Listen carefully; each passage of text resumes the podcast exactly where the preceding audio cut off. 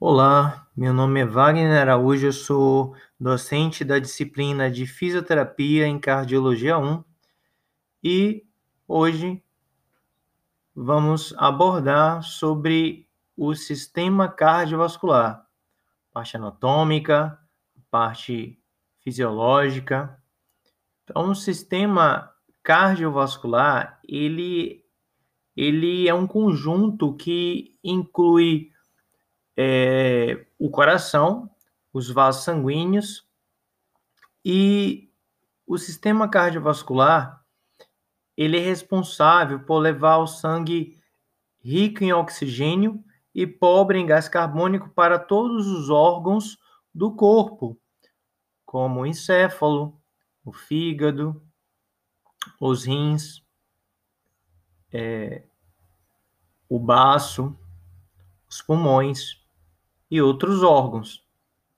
E isso permite que ah, o sistema cardiovascular ele funcione de forma adequada. E isso permite também com que os demais órgãos, com relação à parte de circulação sanguínea e nutrição mediante a circulação sanguínea, também funcione de forma adequada. Além disso, uma, um outro aspecto, uma outra função importante deste sistema é trazer de volta o sangue de todo o corpo, ou seja, através do retorno venoso. Sangue esse que é pobre em O2, pobre em oxigênio,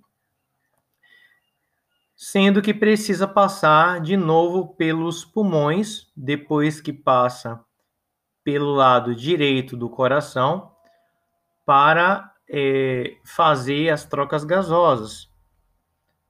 Isso vai ocorrer a nível de alvéolos em contato com os capilares. Essa troca de gases entre os alvéolos e os capilares chama-se hematose. Com relação à anatomia do sistema cardiovascular, são considerados principais componentes o coração propriamente dito.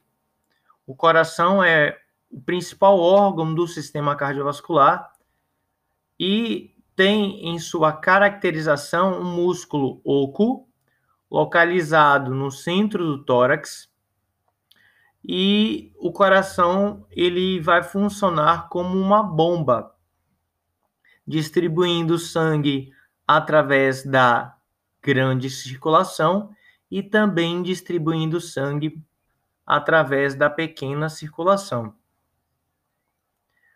O coração ele é dividido em quatro câmaras: o átrio direito, o átrio esquerdo, o ventrículo direito e o ventrículo esquerdo. O lado direito do coração recebe o sangue venoso, o sangue rico em gás carbônico, é, também conhecido como, eu já falei, né, o sangue venoso, e leva para os pulmões, onde vai haver a hematose. E aí esse sangue vai ser dentro dos vasos oxigenado.